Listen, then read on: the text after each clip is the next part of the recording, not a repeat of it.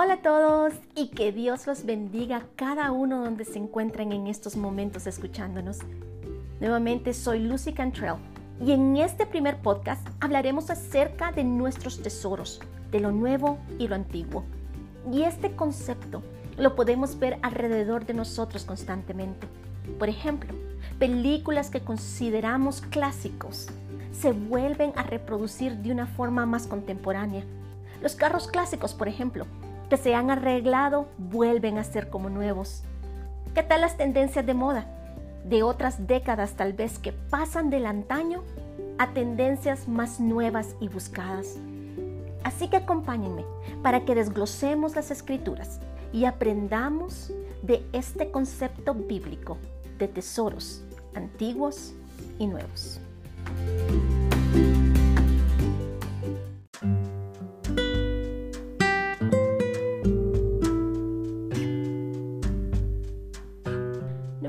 Gracias por estar aquí en este espacio apartado para cada uno de ustedes, de los que nos escuchan en este momento y nos escucharán.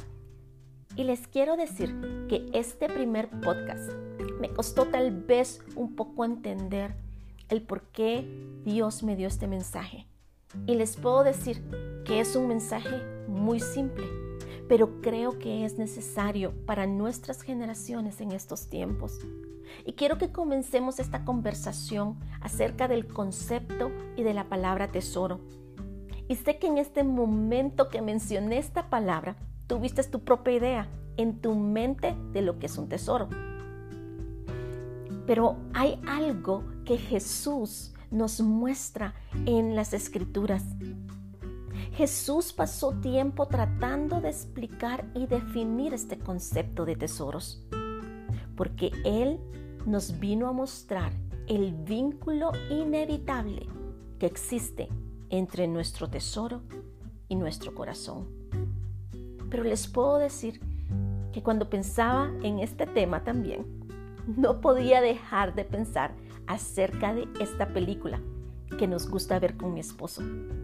Y es la película La leyenda del tesoro perdido o Tesoro Nacional, si la traducimos del inglés al español literalmente. Y si no estás familiarizado con la trama de esta película, déjame darte un pequeño resumen de lo que se trata. Es la travesía y búsqueda de un tesoro legendario. Y el carácter principal de la película es el señor Benjamin Franklin, que ha dedicado su vida a buscar un tesoro que pocos creían que existía. Y durante seis generaciones, los miembros de la familia Gates, que era su apellido, buscaron las pistas que de acuerdo a la trama de la película los padres fundadores de América dejaron. Y vemos que Benjamin Franklin recorre cada rincón del país en busca del tesoro. Y no puedo dejar de pensar en esta película y las similitudes en que nos encontramos todos diariamente. Porque ya sea que estamos conscientes o no, el momento en el que nos levantamos empieza la competencia de lo que va a tratar de ganar los deseos de nuestro corazón en ese día. Es como si tuviéramos un sistema de navegación en nuestro corazón y nuestra mente, que tiene una innumerable cantidad de mapas que están listos para hacer que nuestro corazón siga el curso trazado una vez que colocamos el lugar de destino que nos hemos propuesto seguir. Como te, describí en la trama de la película que Benjamín se dedicó a la búsqueda de este tesoro, que se convirtió en lo que él valoraba y lo que buscaría sin parar, nosotros también somos llamados a esta travesía, pero no a la búsqueda de tesoros terrenales, no a la búsqueda de tesoros que serán perecederos, pero somos llamados a la búsqueda, a la travesía de los tesoros celestiales, de los tesoros incorruptibles. Quiero leerte una escritura.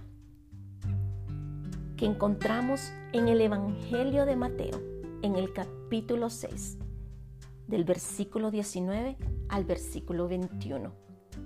Y nos dice, no almacenes tesoros aquí en la tierra, donde las polillas se los comen y el óxido los destruye, y donde los ladrones entran y roban.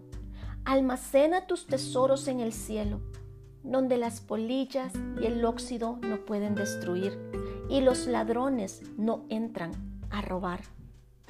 Donde está tu tesoro, allí estarán también los deseos de tu corazón.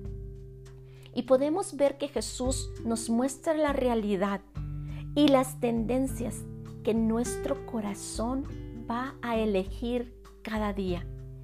Y una de estas tendencias es el almacenar.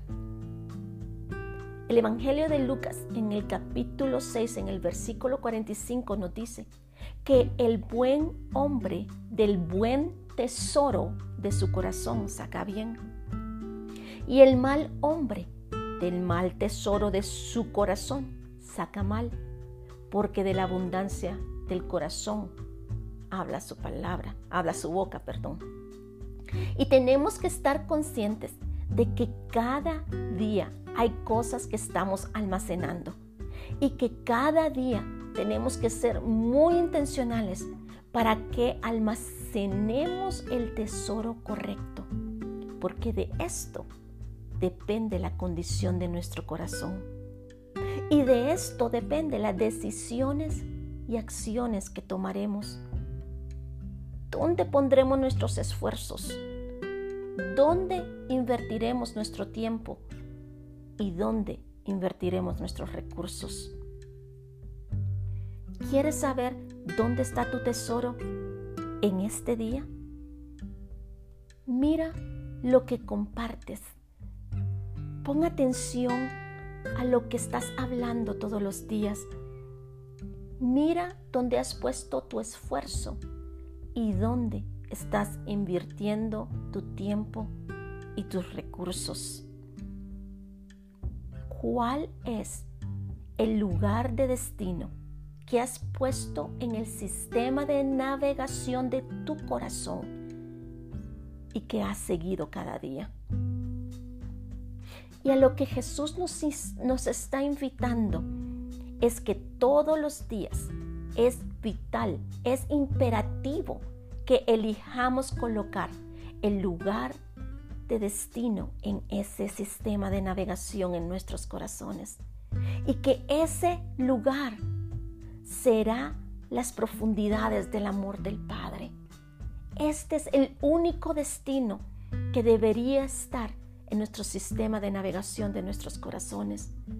Esto es lo que Jesús quiere darnos a entender al hablar de tesoros. Está refiriéndose a lo que tenga valor para nosotros, porque lo que tenga valor para nosotros, eso buscaremos y eso almacenaremos.